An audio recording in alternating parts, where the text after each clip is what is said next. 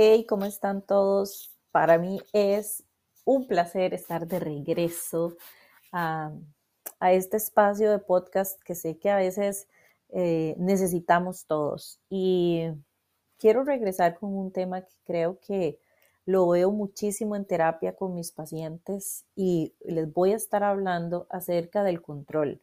Y si yo le pregunto, ¿te gusta tener el control? Es muy probable que si usted es honesto con usted, su respuesta sea sí. Sin embargo, ¿será que siempre podemos tener el control de todo? ¿Qué pasa cuando queremos tener el control de todas las cosas? ¿Qué tan positivo, qué tan negativo es? ¿Puedo tener el control de algo? ¿No puedo tener el control de nada?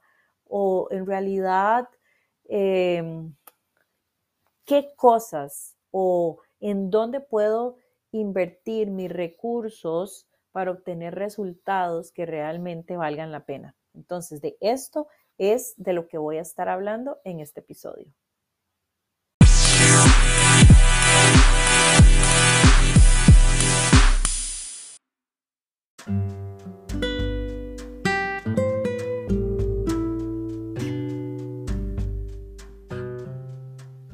Bueno, entonces comencemos. ¿Qué es el control para la psicología? Bueno, el control para la psicología es esa habilidad que tenemos los seres humanos para hacer que algo se comporte exactamente como uno quiere que se comporte. Entonces, entendiendo esta definición, podríamos comenzar de una vez diciendo que efectivamente hay muchas cosas sobre las que nosotros es humanamente imposible que tengamos el control, porque si no, yo estaría utilizando herramientas como eh, la violencia, la manipulación, eh, extorsión, ¿para qué? Para que la otra persona, por ejemplo, se comporte exactamente como yo quiero. Em, y muchas veces eso es lo que hemos hecho. Muchas veces queremos controlar a nuestros hijos, a nuestra pareja, a nuestros compañeros de trabajo, a nuestro papá, mamá. Em, esto, el control aplica en cualquier área de nuestra vida. Ahora, ¿cómo podemos saber nosotros eh, sobre qué cosas realmente vale la pena tener el control? Porque a veces creemos que, que entonces, de, sí, como yo no puedo hacer que las cosas se comporten exactamente como yo quiero, entonces no tengo el control sobre nada. Pues en realidad no es cierto. Hay muchas cosas sobre las que usted y yo podemos tener el control. Y ahí es donde vale la pena que nosotros invirtamos nuestros recursos emocionales, económicos, espirituales, académicos y una forma en, en, donde nosotros podemos comenzar a generar un impacto y que en realidad haya un cambio es, por ejemplo, controlar que mis reacciones, mi círculo íntimo, cómo voy a invertir mi tiempo, la gestión que haga de mis pensamientos, y, sobre esto quiero hablarles entonces en este momento. Y es acerca de los pensamientos automáticos. Bueno, ¿qué son los pensamientos automáticos? Los pensamientos automáticos son aquellos que llegan a mi mente sin que yo los produzca, o sea, llegan de, forma eh, automática, o sea, instantánea, es lo que quiero decir. Normalmente los pensamientos automáticos son ideas, frases que por lo general son cortas, son negativas.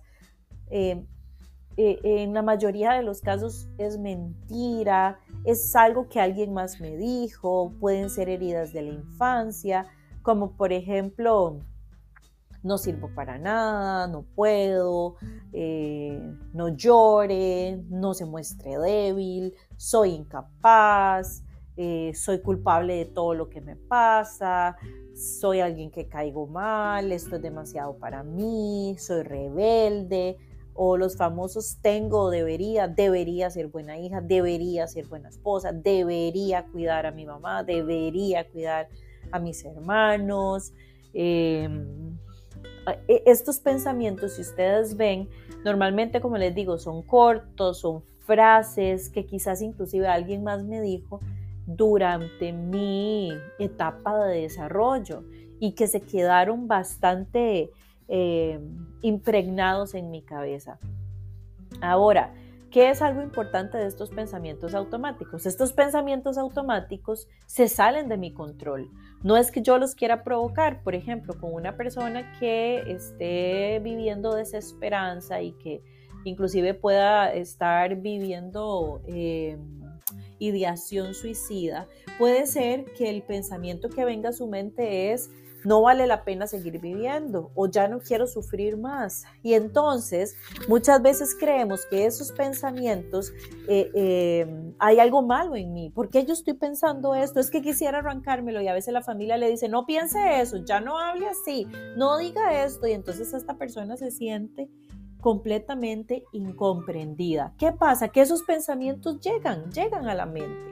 Eh, ¿Qué puedo hacer entonces? Porque eso se sale de mi control. Entonces, pero hay algo que yo sí puedo hacer con esto.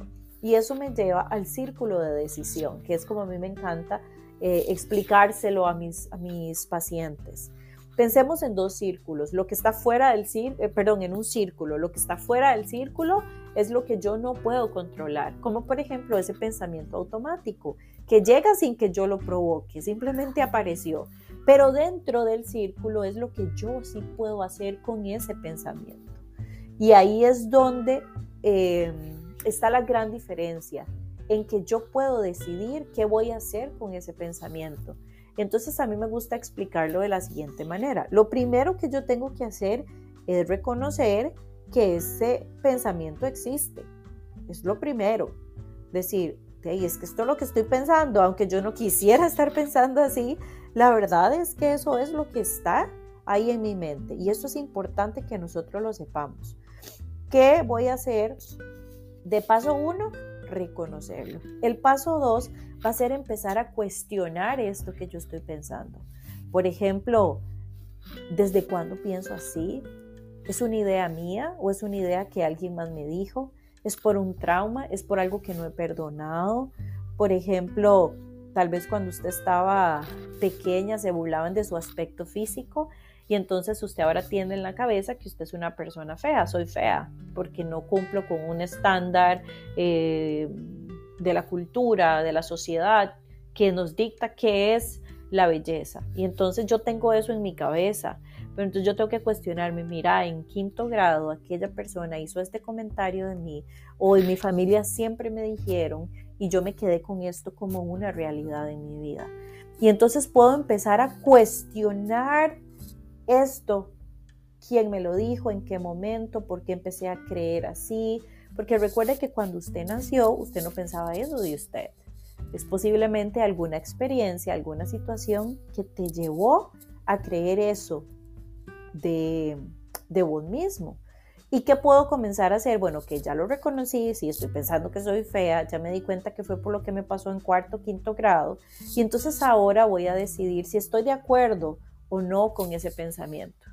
La verdad es que yo no creo eso de mí, tal vez lo he creído durante esta cantidad de años o este mes o el tiempo que usted lleve pensando esto y comienzo a estar en acuerdo o en desacuerdo. Si yo creo que soy una persona fea, por ejemplo, igual hay cosas que puedo hacer. Bueno, ¿qué puedo modificar y qué no para entonces ya no ser una persona fea? Serán cosas internas, será mi forma de expresarme hacia los demás, será algo físico y entonces ahí es donde yo comienzo a generar un impacto sobre lo que sí puedo controlar. Hay pensamientos que yo necesito dejar ir, los reconozco, los cuestiono y ahora decido dejarlos ir. Un ejercicio sencillo que muchas veces funciona es que pueda agarrar una hoja de papel, un, post-it y entonces escribo ahí eso que estoy pensando y lo agarro en un acto simbólico y es como que usted lo sacó de su mente, lo puso en un papel y ahora lo voy a desechar, lo voy a botar. Usted lo agarra, pone soy fea, lo agarra, lo rompe y lo bota. ¿Y qué voy a hacer ahora? Entonces voy a empezar a construir nuevos pensamientos, pensamientos que sean saludables, que vayan más de acuerdo a mis valores o que me aporten eh, un significado saludable. ¿Ok? Entonces esta es una forma en que yo lo puedo comenzar a hacer y es bastante relevante. Otra cosa que nosotros no podemos controlar y que muchas veces queremos controlar es nuestro pasado ¿Cómo? ¿Cómo nuestro pasado? Los errores que usted cometió, sus malas decisiones, que todos hemos cometido malas decisiones, lo que los demás decidan hacer con los errores que usted cometió. Hay personas que por más que usted se esfuerce, que por más que usted haya demostrado que usted eh, ya no es esa persona que ellos conocieron o que, daña, o que usted dañó, por más que usted se esfuerce, hay personas que deciden quedarse con los lentes de lo que usted fue. Y eso se sale de su control. Y para eso necesitamos nosotros entender que se sale de nuestro círculo. Acuérdense, en un círculo lo que está afuera es lo que yo no puedo controlar. Yo no puedo controlar caerte bien, yo no puedo controlar que usted me perdone, yo no puedo controlar que usted ya no me vea con esos ojos de esa persona que yo era. Pero entonces, ¿qué voy a hacer de aquí en adelante? Bueno, de aquí en adelante yo me puedo centrar en mi presente y futuro, basándome en las decisiones que yo decida tomar hoy. Por ejemplo, pedir perdón, perdonarme, comenzar de nuevo, seguir esforzándome, eh, soltar a ciertas personas que ya, por más que usted hizo, y, usted hizo un esfuerzo de verdad, esas personas no, no quieren cambiar la visión que tienen sobre ti. Entonces agradezco por el tiempo que fueron importantes en mi vida y las dejo ir. Y así me abro a la posibilidad de conocer nuevas personas que te van a amar, que te van a disfrutar, que eh, van a querer estar contigo, que van a querer conocerte. Y en las distintas temporadas de nuestra vida siempre van a haber personas con las que podemos conectar. Pero si estamos centrados en nuestro pasado, en querer controlar, en cambiar lo que usted piensa, en lo que te dijeron, en lo que yo dije, en lo que no hice, etcétera, entonces estás desgastando tus recursos emocionales, eh, de tiempo, de dinero, e, etcétera. Y entonces esto me lleva a eh, eh, recordarte que hay muchas cosas que están fuera de nuestro control y te voy a, a, mencionar algunas, algunas que tengo aquí anotadas que definitivamente se salen de nuestro control.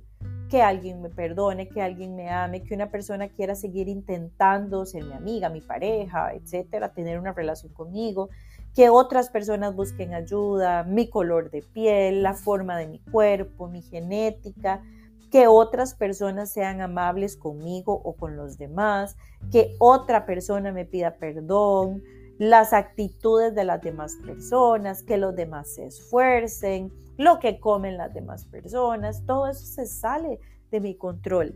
Y si yo decido estar ahí queriendo controlar eso y haga aquí, haga allá, al final eso va a venir acompañado de frustración, de enojo, desesperanza. ¿Por qué? porque nosotros no podemos controlar a los demás.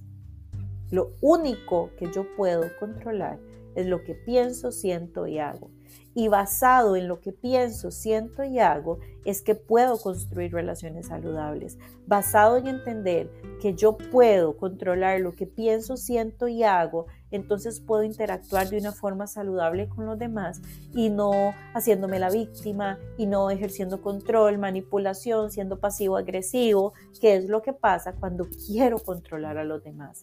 Ahora, hay buenas noticias. También hay muchas cosas que están dentro de mi control.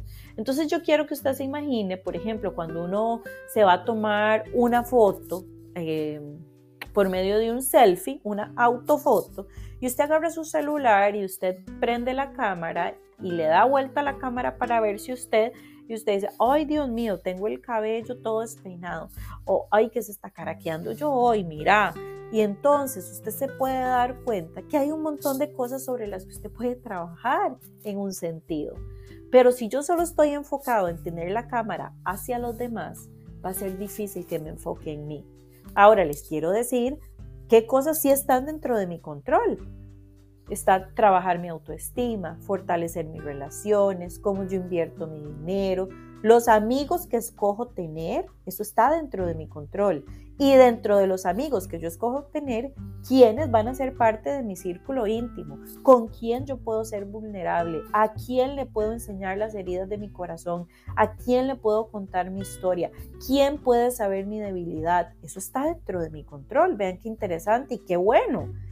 que yo me esfuerce, yo ser buen amigo, cuidarme de una forma integral y eso quiere decir mi espíritu, mi alma, mi cuerpo, reír, qué lugares quiero visitar, yo ser amable, manejar mis emociones de una forma saludable porque las emociones siempre las estamos manejando o las estamos ignorando o ni les prestamos atención, lo cual es nada saludable o de una forma saludable. Las reconozco, sé cómo se llaman, las puedo atender, no les doy más importancia de lo que realmente tienen, no las sobredimensiono, no todo es emocional. Eso está dentro de mi control. Eh, dentro de mi control está cuidar mis horas de sueño y el impacto que esto tiene sobre mi salud, el uso que yo hago de mis redes sociales, leer, disfrutar, invertir en mi desarrollo personal, profesional, académico, el amor propio y autocuidado, mi tiempo de ocio. Y aquí podría seguir un montón de rato, pero creo que ya me, me agarraron la idea. Hay muchas cosas que están dentro de mi control y todo depende de en dónde yo voy a poner mi energía. Así que quiero decirles que vale la pena enfocarnos en lo que sí podemos controlar y lo que no, es mejor que lo dejemos ir. Por ejemplo, la opinión de los demás, que otros me perdonen, el que alguien me quiera, suelte eso. Enfóquese en usted, en trabajarse, en ser eh, mejor cada día, en entenderse. Todo esto que les dije que podemos controlar no es algo que podemos lograr de un día para otro. Pero si nos ponemos metas emocionales, vamos a ver que sí podemos mejorar, que sí podemos invertir nuestros recursos emocionales de mejor manera y que sí podemos enfocar todas nuestras decisiones en lo que podemos controlar y obtener resultados que realmente nos hagan sentir plenos, satisfechos. Así que bueno, esto es lo que les quería contar hoy. Esto es un tema que podríamos hablar por horas, pero no me quiero extender tanto. Y este, les quiero contar que tengo un regalo para ustedes, está en mis redes sociales. Pueden ir a Instagram y ahí me encuentran como psicóloga Alejandra Zanabria. Y en el link que está en la biografía hay un regalo donde ustedes pueden descargar un documento que he realizado con muchísimo cariño que se llama el círculo de control. Y es un poco esto que yo les acabo de conversar y que ustedes lo puedan trabajar en casa, lo pueden imprimir, lo pueden tener como imágenes en su celular. Y esto les va a ayudar a recordar si estás invirtiendo tus recursos emocionales de una manera adecuada. Bueno, nos escuchamos en un próximo episodio. Si esto les funciona, si esto les gusta, compártanlo para que más personas se vean beneficiadas. Soy Ale Anabria, tu psicóloga. Un abrazo a todos.